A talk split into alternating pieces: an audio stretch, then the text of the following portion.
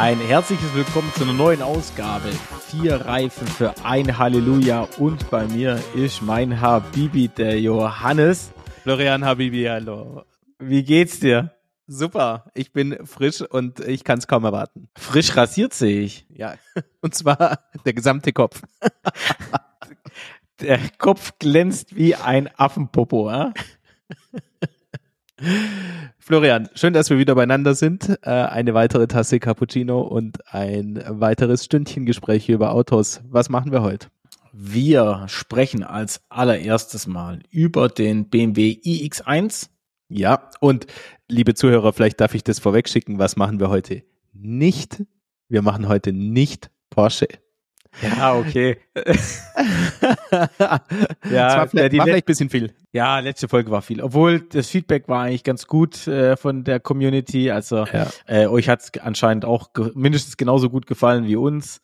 Ähm, ich habe viele Kommentare gekriegt, yeah, endlich mal ein anständiges Auto. Also die Tesla-Fanboys, unter die mir folgen auf Instagram, die fanden das alle geil, das Auto. Äh, gibt auch ein geiles Reel, das werden wir euch auch das findet ihr auf meinem Account. Schaut euch das gerne an zu dem Porsche. Ja, aber damit war es auch schon mit Porsche und wir würden beginnen mit dem UV11. Johannes, das ist die interne Bezeichnung vom BMW iX1. Jetzt hast du mich gerade richtig erwischt. Äh, UV.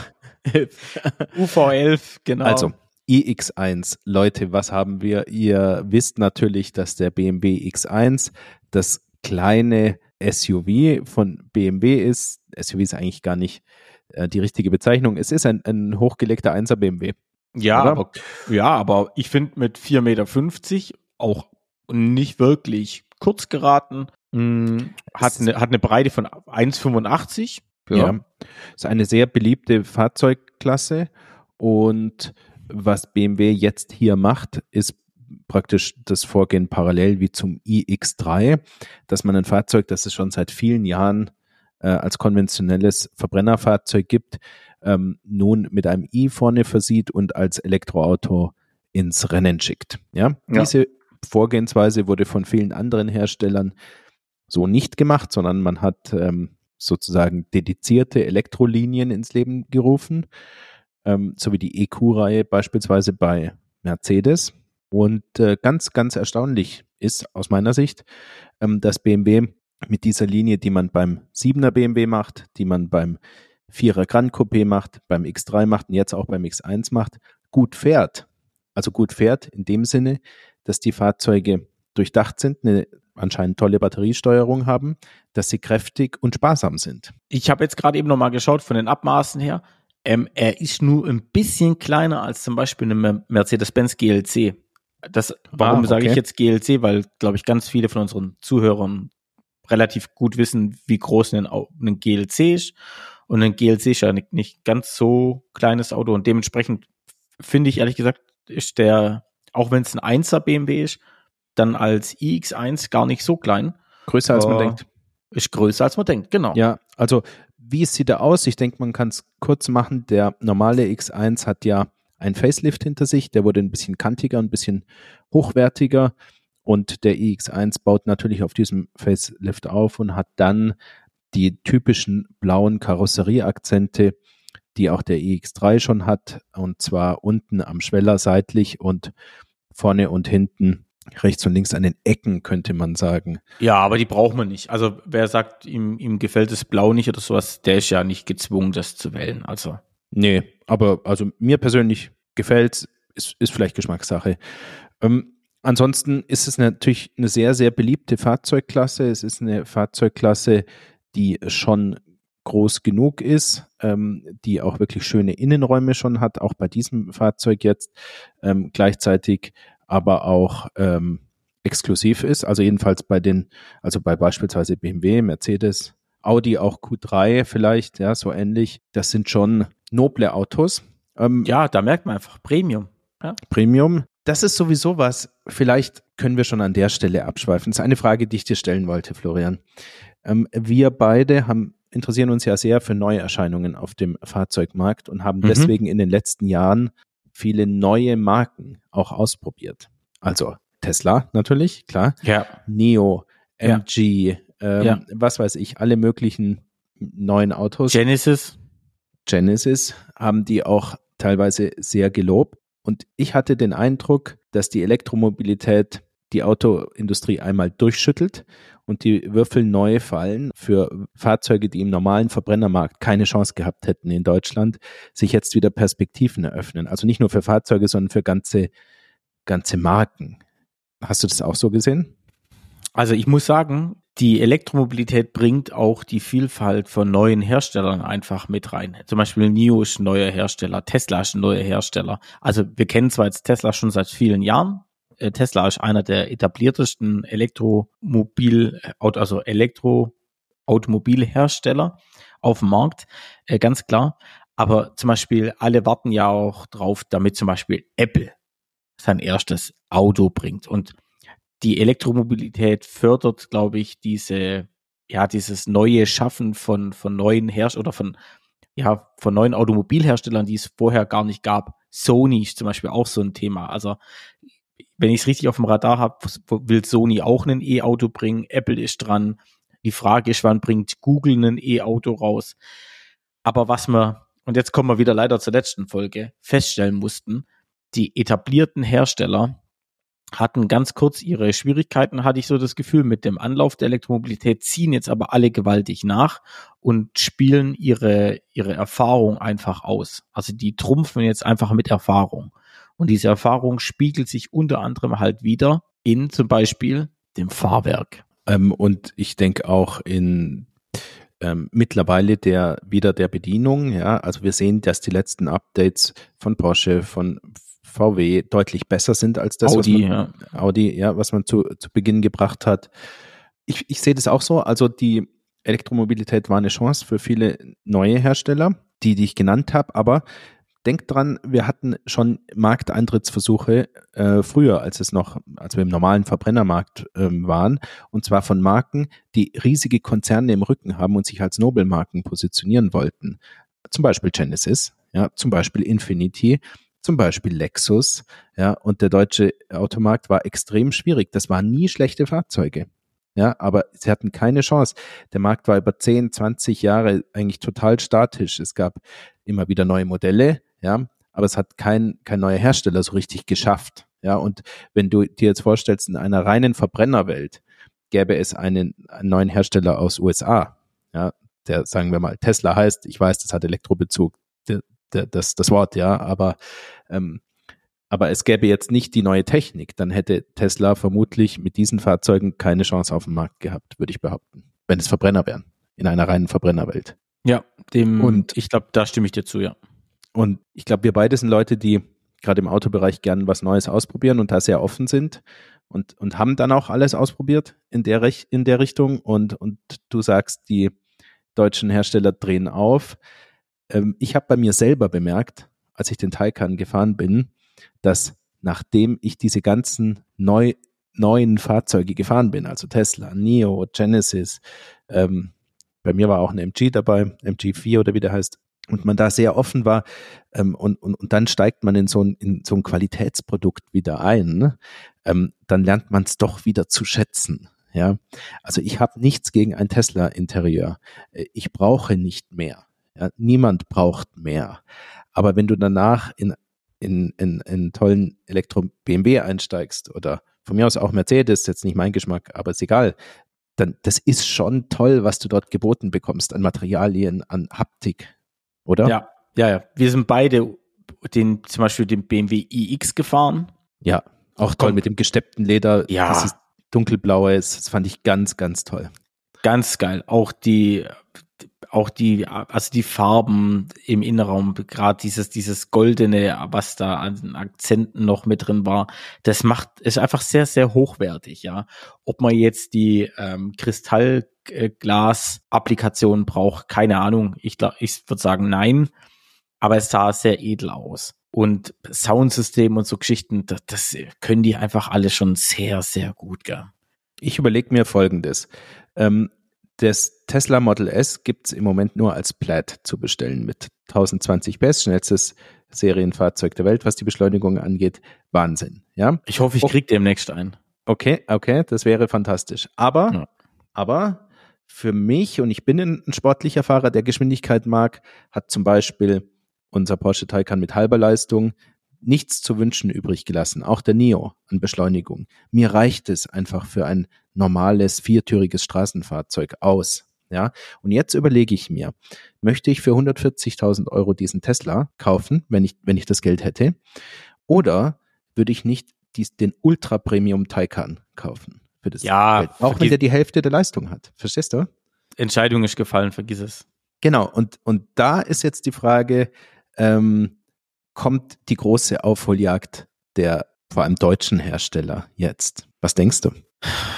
Ganz, ganz äh, spannend. Also in Taycan, auch wenn wir jetzt schon wieder über das Auto reden, es ist furchtbar. Ja, aber es ist halt einfach so, ist einfach, ist, ist, egal, ist einfach extrem nachhaltig im Kopf geblieben, das Auto. Aber zum Beispiel den BMW i4 M50. Genau. Habe ich heute durchkonfiguriert. Volle ja. Hütte, 83.000. Ja, und ich ja? hatte das Auto dabei über ein paar Tage hinweg, bin dann gefahren. Ich bin auch äh, über 400 Kilometer am Stück mit dem Auto gefahren. Das Teil ist wirklich geil. Wirklich. Hat Leistung ohne Ende, Verarbeitung super. Es ist so ein richtiger BMW, wenn er da drin sitzt. Die Verarbeitungsqualität. Es ist schon ein richtig, richtig geiles Auto. Einzige Problem, was ich habe mit dem Auto, ist leider ich habe diesen Hund und der Hund muss irgendwo hin. Hätte ich den Hund nicht, wäre der i4 M50 so ein geiles Auto. Gar keine Frage. Und jetzt, und jetzt sind wir an einem Bereich, du sagst 83. Das perfekte also, Konkurrenzmodell zu dem Auto wäre zum Beispiel ein Tesla Model 3 Performance. Der kostet 66, 67. Okay, äh, Florian, ich muss aber sagen, ich habe sozusagen hart durchkonfiguriert. Äh, also kriegst du noch für 80. Locker. Also du kannst ganz unsinnige Sachen für 3000 rauslassen. Ja, ähm, keine Frage. 80. 80 zu 66. Ja, weil Tesla ist enorm teuer geworden. Also, was heißt enorm teuer? Bezogen auf die früheren Preise für das gleiche Genau, sie Produkt. haben angezogen. Ja. ja, so muss man sagen. So, und jetzt haben wir einen Aufschlag von 14.000. Ich weiß nicht, wie es mit dem Leasing aktuell ist, aber ich finde, irgendwie so langsam, aber sicher muss man sich wieder die Frage stellen. Ja, ganz sicher. Ja. Dem ist so. Und leider, leider, leider, zum Beispiel, ich habe auch vor dem Model äh, Y Performance, habe ich lang rum überlegt mit einem BMW iX. Warum? Ich habe meinen Wohnwagen zum Ziehen, ich brauche Platz für einen Hund und, und, und. Der BMW iX50 ist so ein geiles Auto. Warum der 50er, nicht der 40er? Wegen der größeren Batterie. Und somit ähm, kam für mich nur oder wäre für mich nur der 50er in Frage gekommen. Aber das war genau der Moment, wo die Automobilhersteller bei uns in Deutschland nicht nur BMW, sondern aber auch Audi und vor allem auch Mercedes geglaubt haben oder glauben aktuell immer noch, äh, damit sie Leasingraten aufrufen können, die noch teurer sind als das, was der Taycan übrigens kostet. Jetzt sind wir nämlich wieder im Bereich, weil der iX50 kostet auch 130.000 Euro, aber die wollten auch über 1600 Euro im Monat haben für das Auto.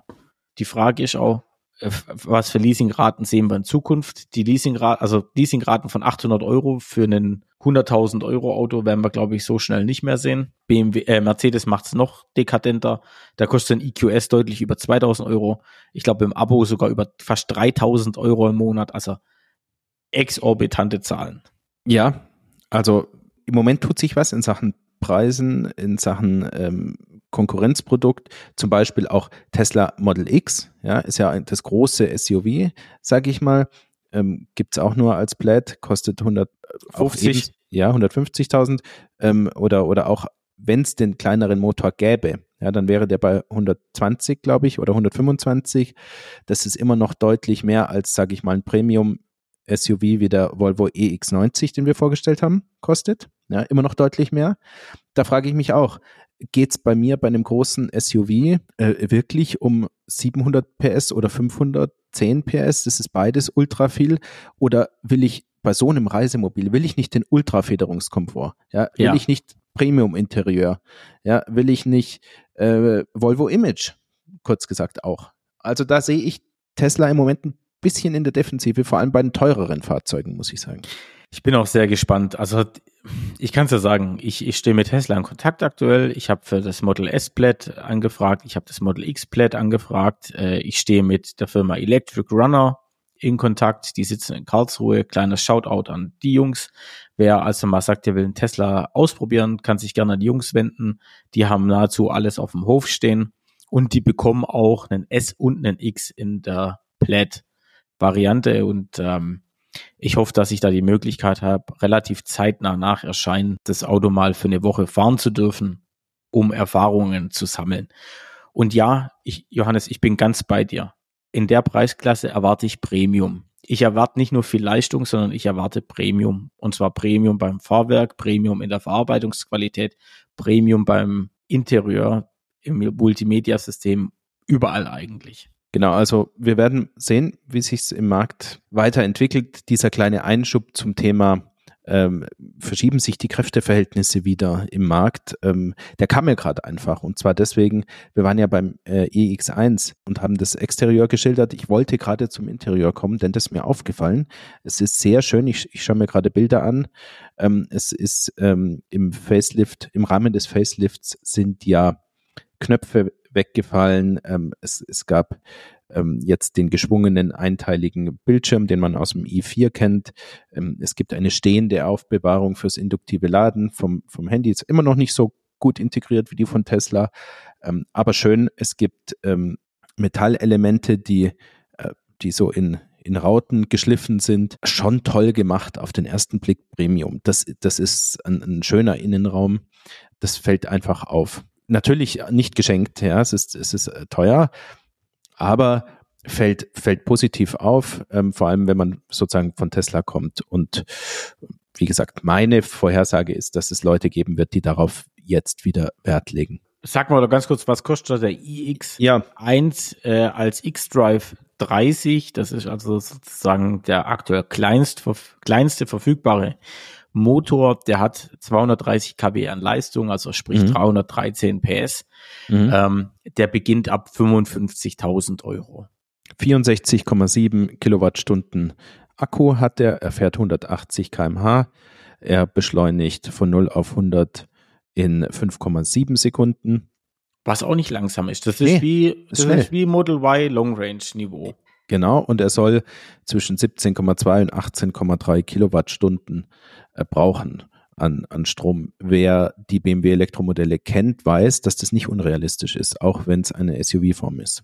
Das wollte ich gerade sagen, ja. Das, ja. Da kommt wahrscheinlich der WLTP-Zyklus aber zugute, weil ich glaube, der ist nicht ganz so schnell vom Fahren her. Dementsprechend macht der CW-Wert nicht so einen riesen, also hat nicht so einen riesen Impact. Ja, ja aber naja.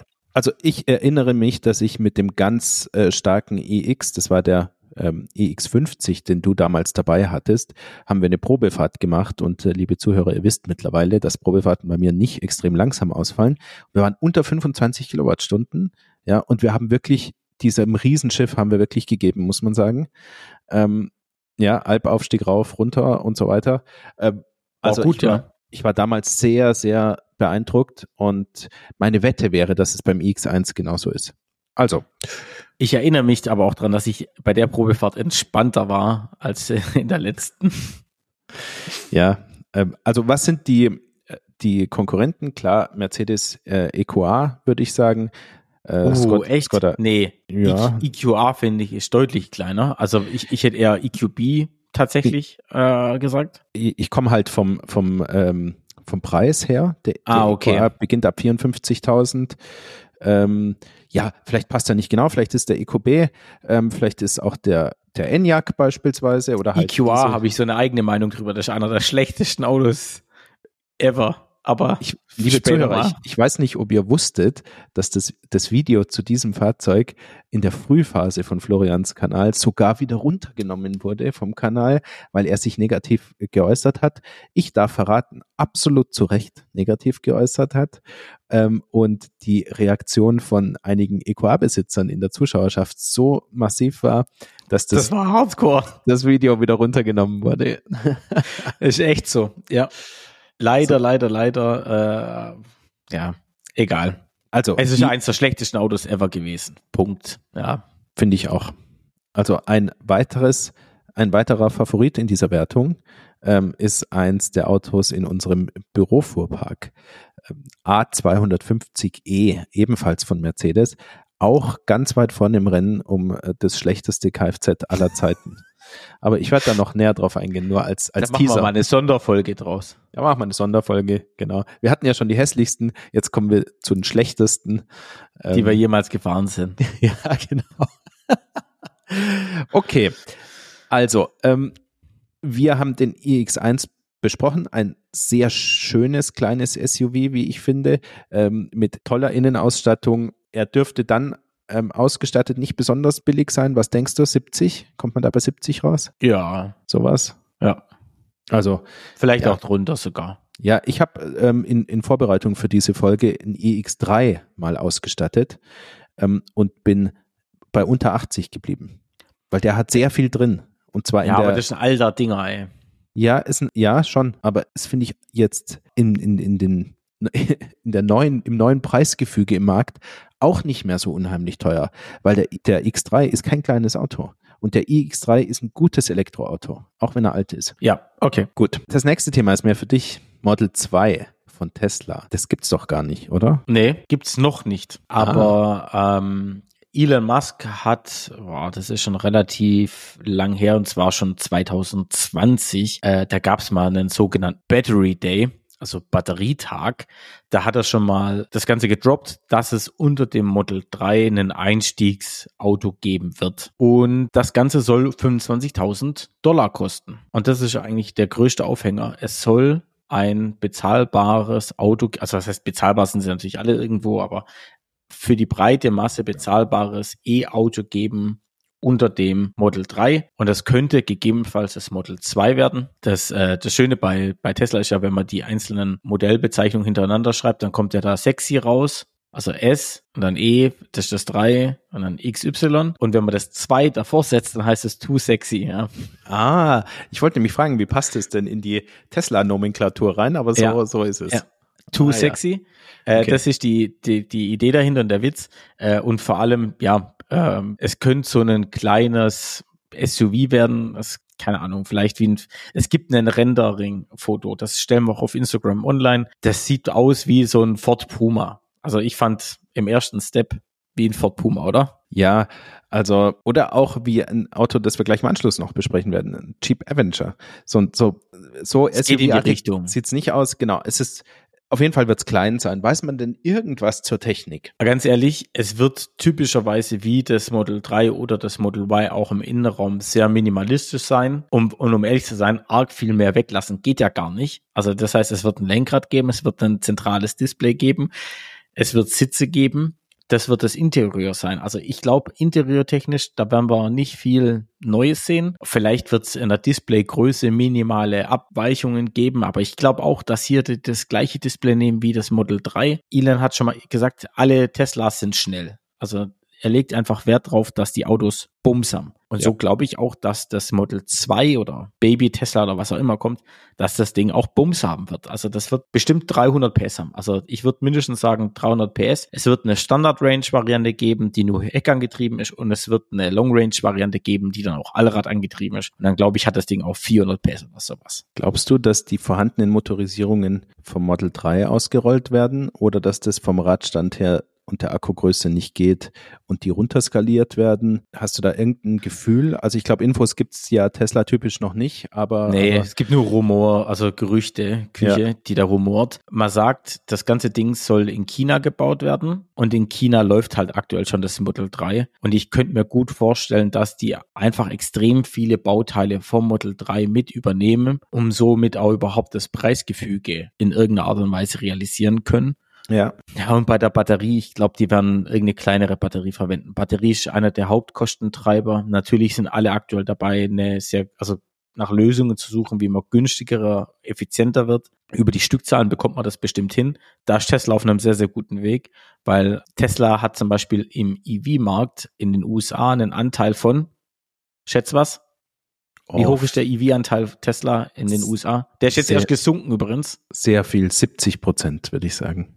Ja, 65, sehr gut gerecht, ja, getippt, ja. Wahnsinn, ja. Der ist jetzt gesunken auf 65 Prozent, aber ist immer noch eine Macht. Ja. Mhm, mhm, mhm. Weiß man irgendwas zum Preisgefüge oder Preisrahmen? Ja, 25.000 Dollar soll er haben. Okay, also es ist dann wahrscheinlich Standard Range. Ja. Ähm, ich vermute mal, dass es dann so knappe 30.000 Euro in Deutschland werden, vielleicht Vorförderung. Oder? Aber das wäre krass. Überleg mal, 30.000 Euro. Man, man sagt, äh, 400 Kilometer soll das Auto mindestens fahren können. Mhm. Das wäre schon gut. Also, dann Gibt's? ist er günstiger als ein Smart Hashtag One. Also 10.000 Euro günstiger ja, als ein ja. Smart Hashtag One. Genau, und der Smart war ja ebenfalls schon ein Fahrzeug, das wir als, ich will jetzt nicht sagen Preistipp, aber als okay eingepreist bezeichnet haben.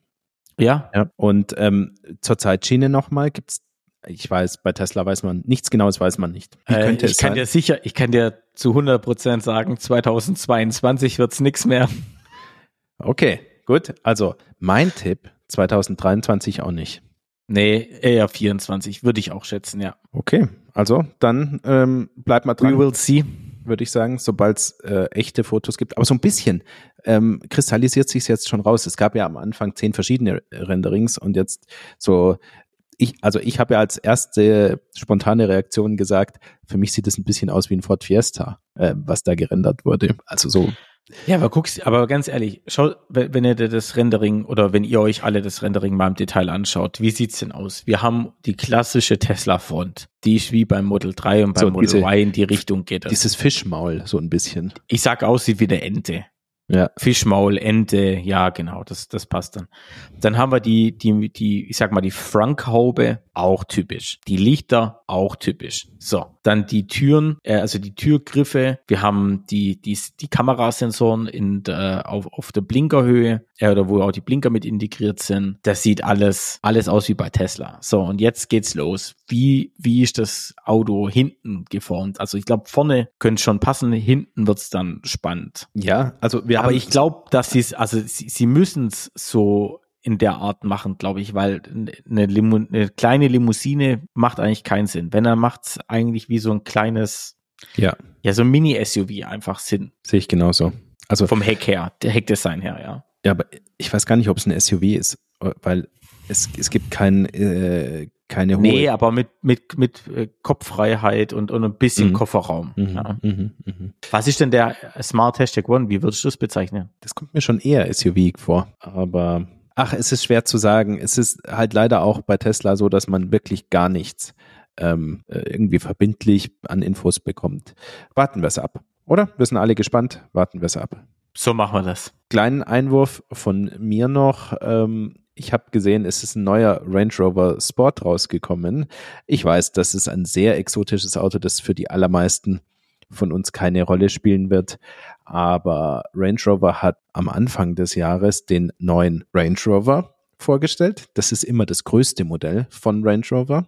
Ja, ähm, und der war schon sehr spektakulär, denn der hatte ähm, insbesondere am Heck ein ganz cleanes Heck. Der hatte ein cleanes Heck, das ähm, in der Mitte eine große schwarze Fläche hatte und erst wenn die Scheinwerfer angegangen sind oder gebremst wurde oder geblinkt wurde, hat man gemerkt, dass unter der schwarzen Fläche diese, ähm, diese LEDs sind. Ja? Und das hat eine tolle Wirkung gehabt. Ähm, das ganze Fahrzeug wahnsinnig luxuriös und so. Und alle waren eigentlich geflasht. Jetzt kommt ein halbes Jahr später oder ein Jahr später der Range Rover Sport. Das ist immer die zweitgrößte Variante auf den ähm, Markt. Florian, ähm, hast du ihn vor dir? Ich habe ihn gerade vor mir und. Ich habe ihn vor mir, ja. Aber du musst mir ein bisschen helfen. Ich habe bei Range Rover leider überhaupt gar keine Ahnung. Ich bin noch nie eingefahren fahren. Ich, ich saß auch, glaube ich, ehrlich gesagt, noch nie in meinem Leben in irgendeinem Range Rover drin. Also, also ich bin ganz jungfräulich, was das Thema Range Rover anbelangt.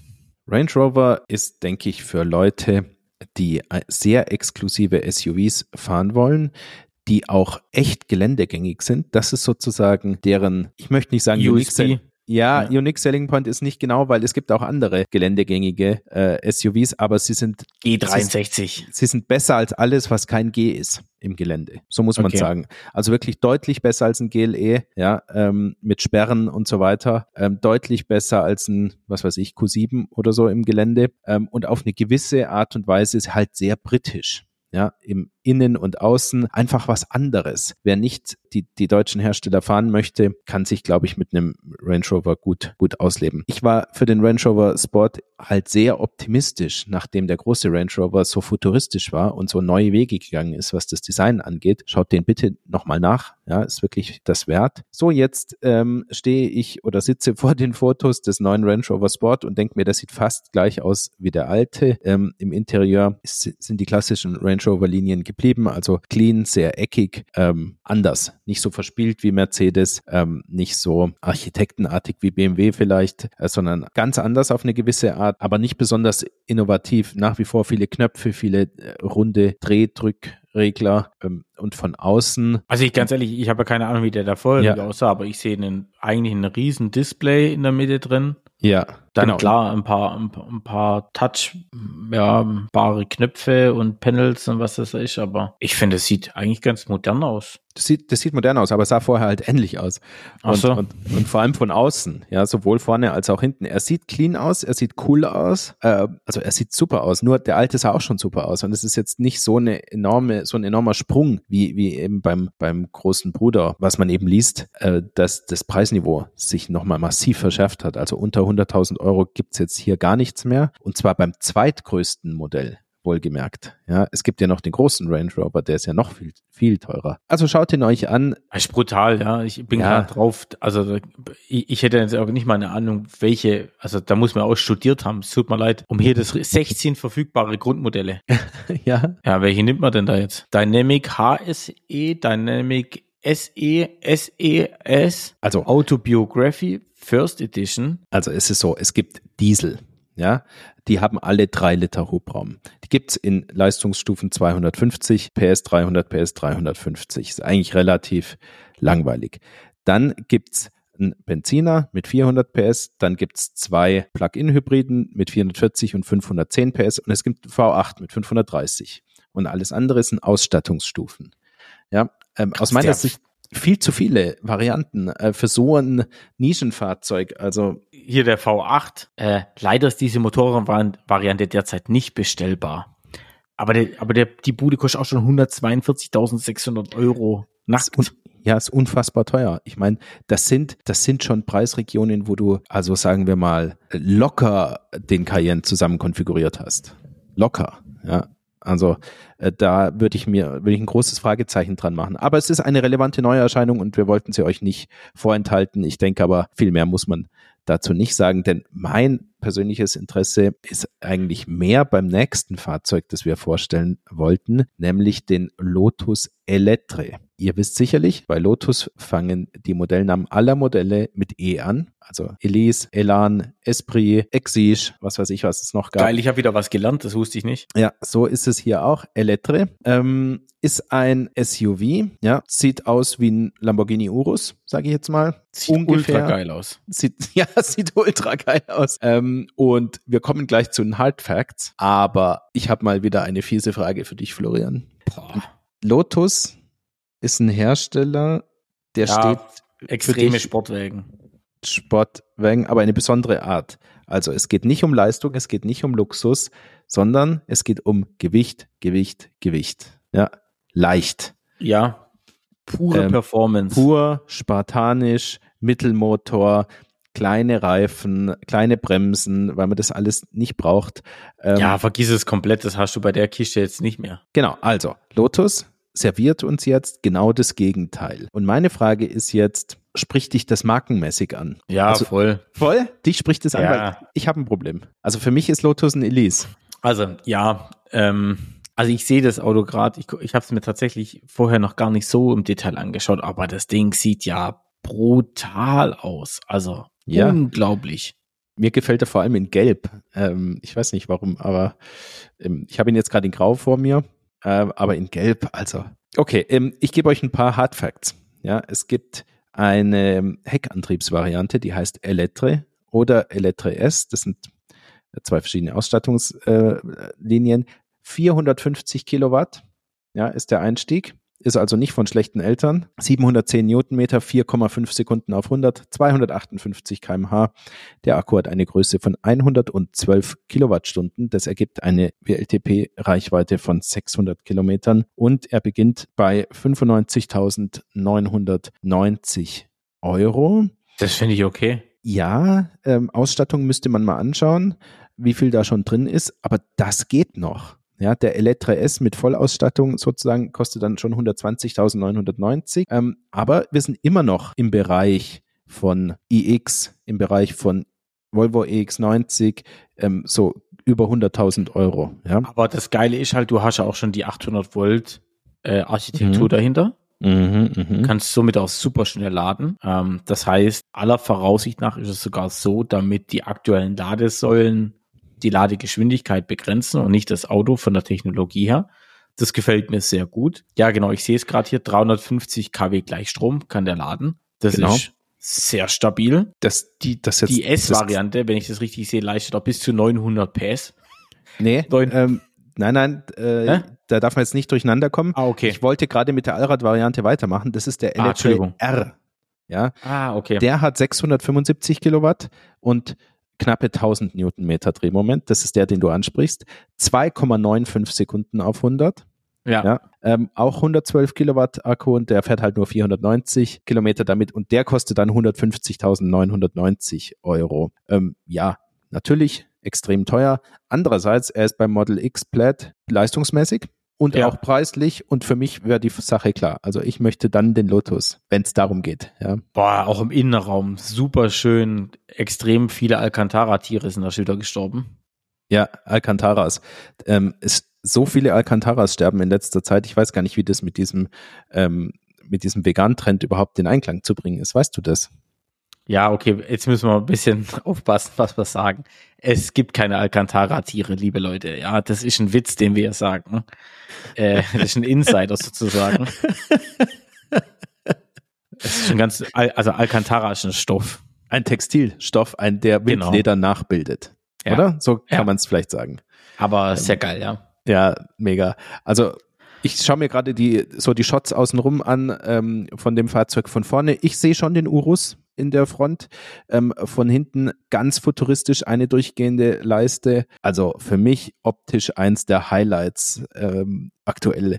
In, Innenraum typisch, wie sie halt immer aussehen, riesiger Bildschirm in der Mitte. Ansonsten total clean, aber, aber, aber schön gemacht mit viel Leder und tollen Schalen sitzen und Alcantara und also das ist der Hammer. Also ich ja. sehe gerade Bilder von innen und ich bin komplett geflasht. Also erstmal auch ein riesen Panorama-Dach. Ja, ja, ähm, boah, auch die, also so Details wie zum Beispiel die Lautsprecher, die sind von KEF, also KEF, weiß nicht, vielleicht der eine oder andere kennt sie. Ich hatte schon mal Home-Lautsprecher von der Firma.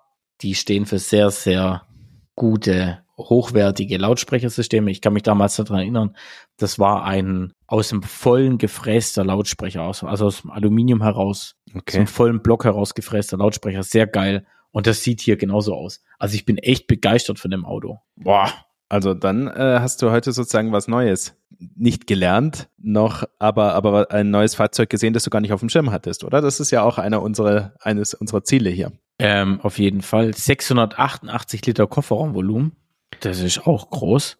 Äh, wir haben einen Frank. Ja, also ich, ich habe das Kfz auf dem Schirm. Ich werde es mir wahrscheinlich nicht leisten können, aber für mich ist es eins, das ich sozusagen in Beobachtung habe und gerne mal in echt sehen möchte. Ja. Ja, also ich finde es ich find's Übrigens echt kein veganer Trend im Innenraum. Schönes Nappa-Leder. Schönes Alcantara. Nee, Nappa. Nappa, ja. Nappa. 20-fach verstellbarer Innensitz, aber ist ein 2 plus 2 Sitzer. Also wer jetzt erwartet, dass hinten drei Personen Platz nehmen können, Fehlanzeige. Dafür haben wir hinten auf der Rücksitzbank zwei vollwertige Sportsitze, die da verbaut sind. Sehen aber auch sehr bequem aus. Also ganz toll. Geht mal auf die äh, Website von Lotus und konfiguriert euch den mal zusammen.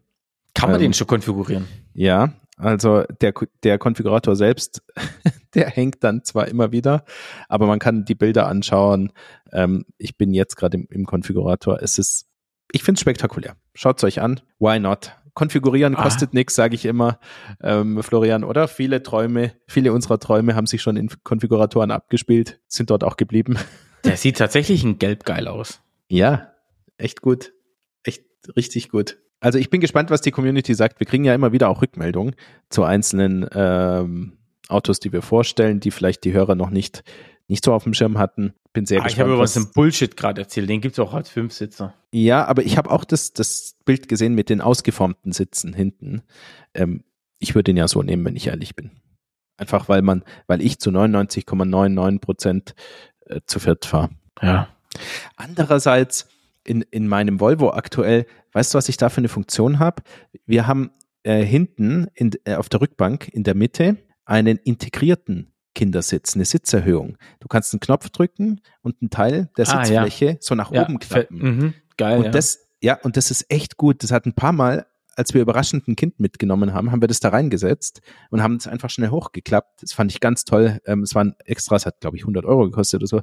Bin so froh, dass ich das genommen habe. Ähm, und, und auch die dritte Sitzreihe, aber ähm, ist super, aber die, die spielt hier natürlich keine Rolle. Okay, also. Krasses der, Auto. Ja, der Elettre haben wir jetzt gesehen.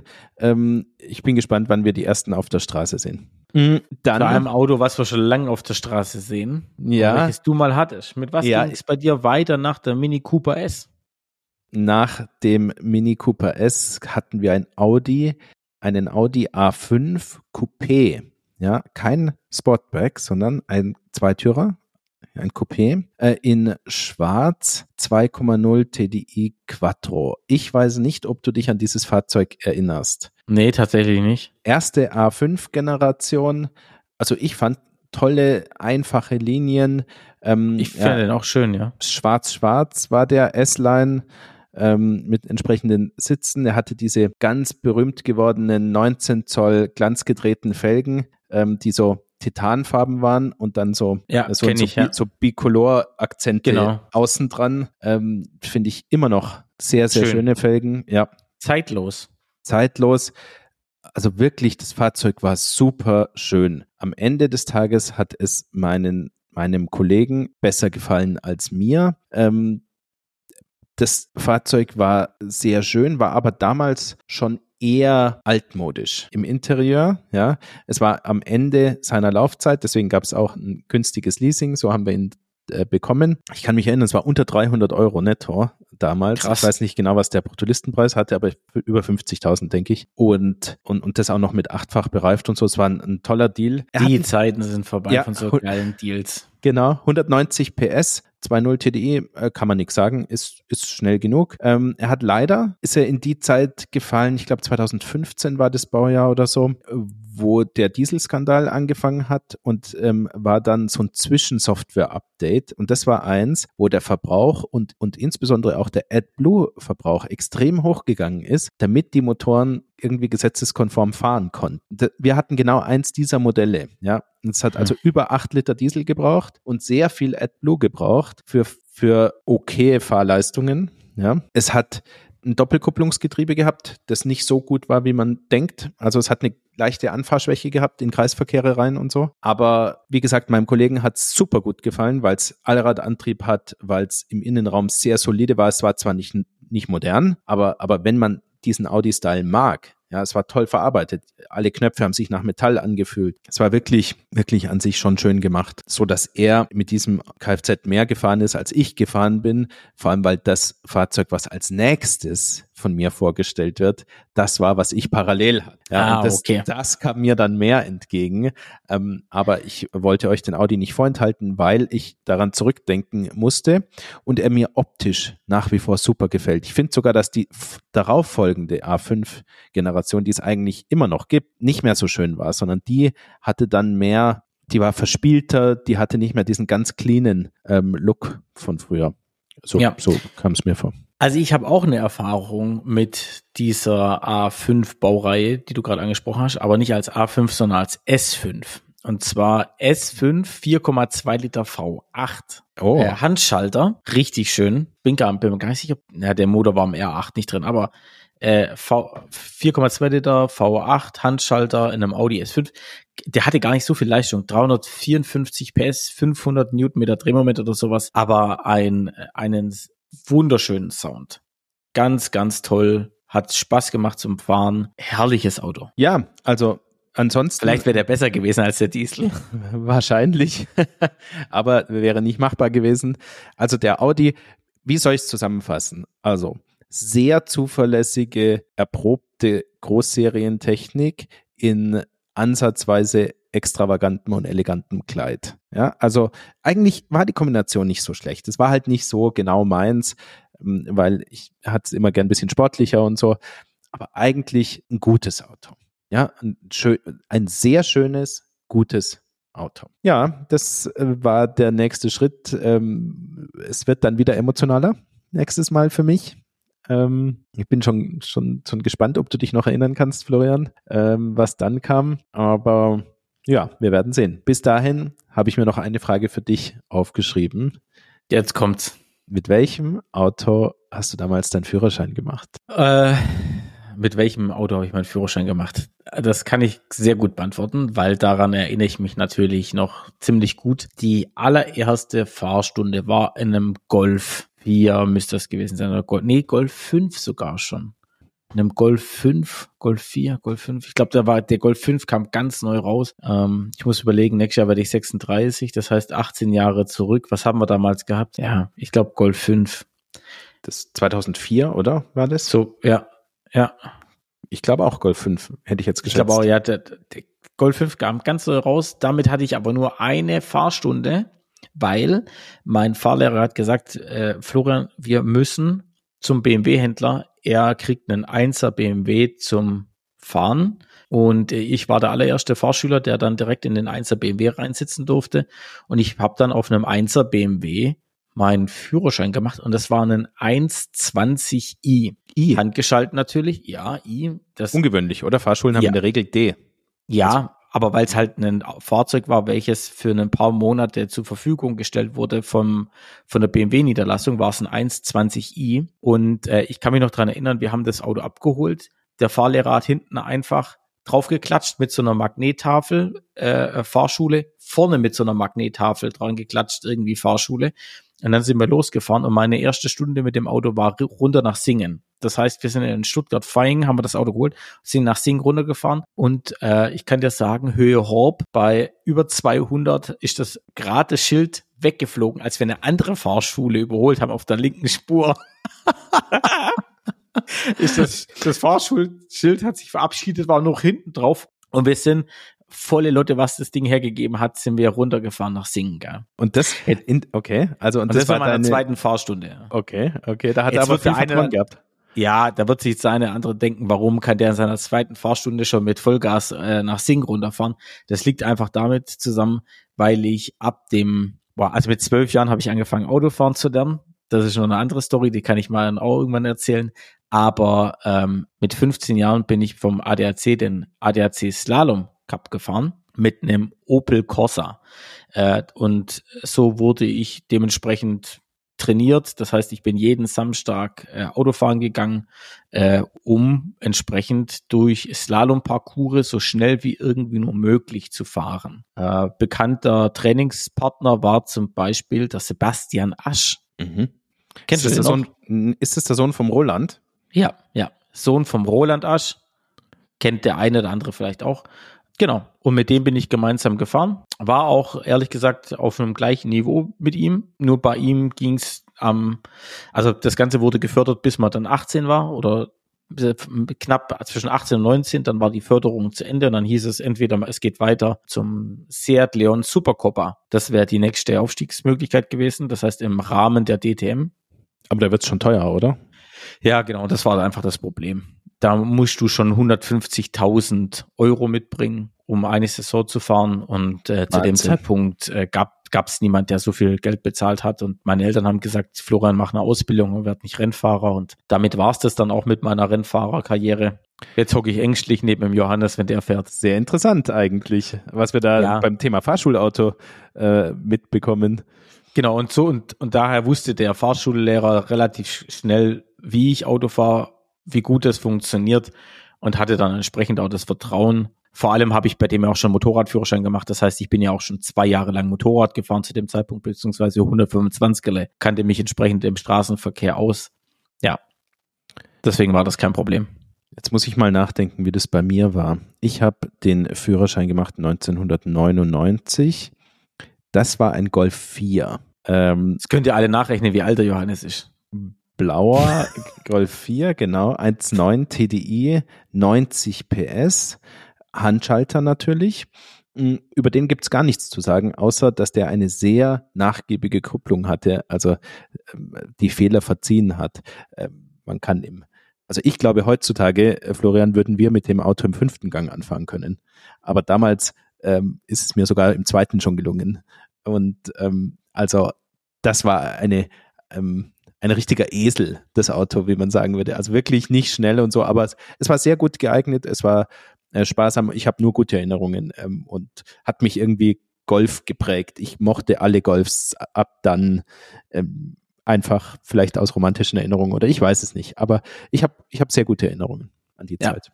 Aber Golf ist auch das typische Fahrschulauto, oder? Ja, würde ich schon sagen. Aber ja. steht halt auch für solid, also du, wie du gesagt hast, ist ein Esel. Solide, rockt viele Kilometer runter, fehlerverzeihend, äh, übersichtlich. Schon, schon ein gutes Auto für Fahranfänger auch, muss man ganz klar sagen. Obwohl Absolut. es für die allermeisten Fahranfänger auch preislich zu teuer wird sein wird. Ja, ja.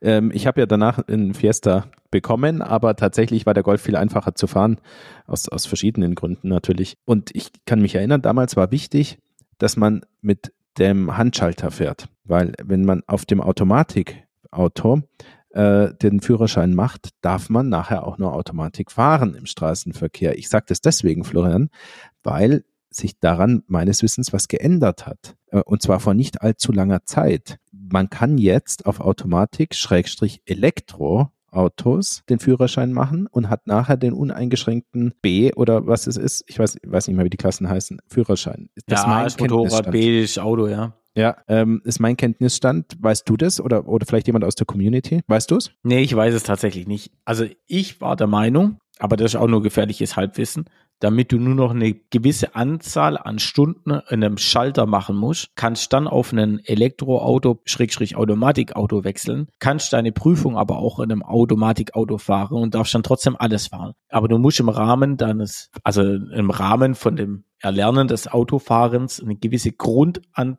Grundstundenanzahl erreichen mit einem Schalter, dann passt das. Ich glaube, das sind sechs Stunden. Aber das ist wirklich echt gefährliches Halbwissen. Okay. Wir werden es spätestens bei unseren Kindern rauskriegen. Ähm, Aber ich finde es furchtbar, oder? Ja, Jetzt oder wenn nicht mal mehr Schalter fahren. Ja, ich wollte gerade sagen, oder wenn die Community uns aufklärt, ja, man lernt nicht mehr Schalter fahren, aber ist es noch relevant? Bin mir nicht sicher. Ich bin mir nicht sicher. Nee, ich, tatsächlich nicht. Und deswegen wird sich wahrscheinlich auch also, einiges geändert haben. Sobald die, mhm. die, ganzen Elektroautos jetzt dann demnächst kommen, ist ja eh alles Automatik. Ich glaube, dass es Schalter nicht mehr so lang gibt. Also, Aber sag mal, Schalterfahren macht schon Spaß, gell? Ich weiß nicht, ob ich es in diesem Podcast schon mal angesprochen habe, aber ich fahre halt gerne sportlich und schnell. Und für mich hat die Einführung von RevMatch einen Unterschied gemacht. Weil ich fahre nicht gut genug, als dass ich echt beim harten Anbremsen immer zuverlässig Zwischengas geben kann. Seitdem es diese Funktion eingebaut gibt bei den Autos, zum Beispiel beim Boxster GTS 4.0, habe ich es neulich ausprobiert, ähm, ist es mir egal. Es ist mir egal, ob es ein Schalter ist oder ein PDK. Also man kann mit beiden super fahren. Schalter macht sogar vielleicht bisschen mehr Spaß, weiß ich nicht. Ich, ich würde trotzdem PDK nehmen wegen der Automatikfunktion für den Alltag. Aber also für mich hat das RefMatch den Unterschied gemacht. Seitdem ist Schalter mega. Davor. Ich finde, es kommt immer drauf an, was für ein Getriebe und von wem. Also zum Beispiel ähm, den M4 hatten wir handgeschalten dabei.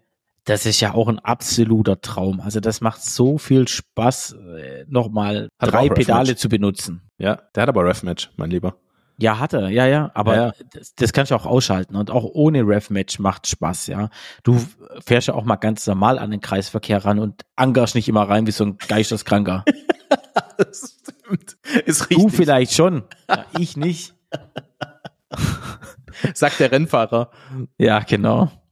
Sagt der Rennfahrer zum Familienvater. Früher war das vielleicht so. früher war das echt krass. Also boah, da war ich ja noch ganz anders unterwegs. Okay. Ich hatte sogar mal einen, einen, einen, äh, Gastauftritt im Honda Civic Cup. Das gibt's mhm. äh, Honda Civic Type R. Und mhm. dann auf dem Hockenheimring bin ich mhm. auch gefahren. Das war so das erste Mal, dass ich wirklich ein rein rassiges Rennauto gefahren bin. Das mhm. war, das war, also war wirklich genial. alles leer, dann richtig Schale, zu, festgezurrt ohne Ende, richtig reingepresst. Richtig krass. Slicks drauf, wenn du das das erste genau, Mal fährst auf der Rennstrecke ja. in der Variante so ultra. Das ist das Thema, gell? vor allem die Slicks. Das ist was, was man gar nicht in der Intuition hat aus dem Straßenverkehr, äh, welche, welche Querbeschleunigung mit Slicks möglich ist. Ja, geisteskrank, ja. ja. Und vor allem auch einfach leergeräumt. Also wirklich ja. leergeräumt. Alles ja. raus. Da merkst du auch mal die ganzen Steinchen und, und ja. Was sich da alles tut und die Mechanik und, und. Das ist natürlich eine ganz andere Klasse, ja. Das ist schon brutal. Wer auch mal sagt, er will sich was Gutes gönnen, ich habe jetzt auch keinen direkten Anbieter äh, parat, aber mal so ein rein rassiges Rennauto fahren, komplett leergeräumt. Das muss auch nicht Leistung des Todes sein. Ganz ehrlich, da reichen auch 300 PS vollkommen aus, um richtig, richtig Spaß zu haben. Super, fand ich jetzt selber total interessant am Ende nochmal, unser Ausflug in die Vergangenheit, in die Rennsportvergangenheit. Gefällt dir sonst nicht, oder was? Das ja doch, doch, doch, in die Fahr Fahrschulvergangenheit. Dann haben wir wieder ja. einiges ähm, übereinander gelernt. Heute, würde ich sagen. War wieder so. cool, oder? War super. Hat Spaß gemacht. Schön war es. Folge 11 im Kasten. Ja, bis zum nächsten Mal. Jetzt muss man auch schön überlegen, wann die rauskommt. Nee, da haben wir noch eine vor Weihnachten, oder Jungs? Genau. Also noch nicht gute Weihnachten. Schöne Adventszeit, liebe Zuhörer, und bis bald. Schön In was. diesem Sinne, bleibt gesund und geschmeidig. wünsche euch was. Ciao, ciao. Ciao.